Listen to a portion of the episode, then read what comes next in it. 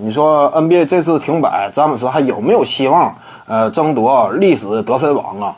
当然有希望了，因为历史得分王呢，它通常不包括季后赛，季后赛都是单算的。其实 NBA 呢对这点认识非常清晰。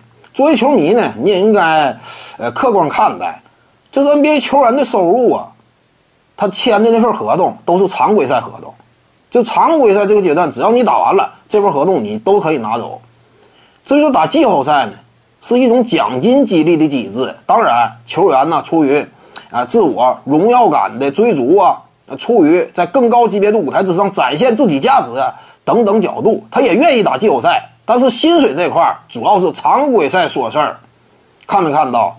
总得分也是，主要是常规赛。你这赛季差不多打了将近七十场了，就十来场比赛没打，能影响到哪儿去呢？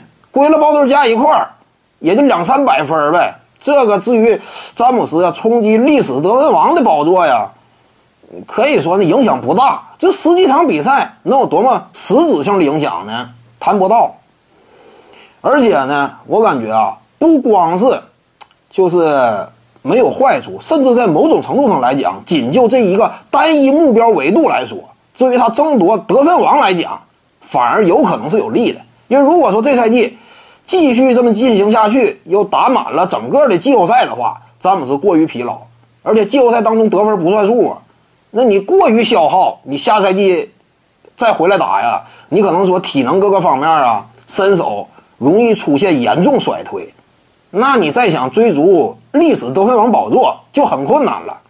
但是考虑到呢，这赛季啊不打了的话，或者说重新开赛，季后赛也严重缩水了的话，詹姆斯压力一下小多了。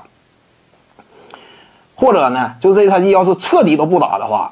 那下赛季开始，我感觉詹姆斯呢，他的目标有可能就进行一定的调整。这点我之前也谈过，岁数特别大了的话，你争冠很吃力了。那这会儿干脆不如说我充分释放一下自己的得分能力呢，对不对？也为球迷啊奉献一场接一场的精彩的进攻表演。这个我感觉，那可能说到时候就是詹姆斯啊，很实际的这么一种选择了。那全力以赴冲一下得分的话。那我感觉历史得分王啊，依旧是詹姆斯囊中之物，大概率嘛。各位观众要是有兴趣呢，可以搜索徐静宇微信公众号，咱们一块儿聊体育。中南体育独到见解就是语说体育，欢迎各位光临指导。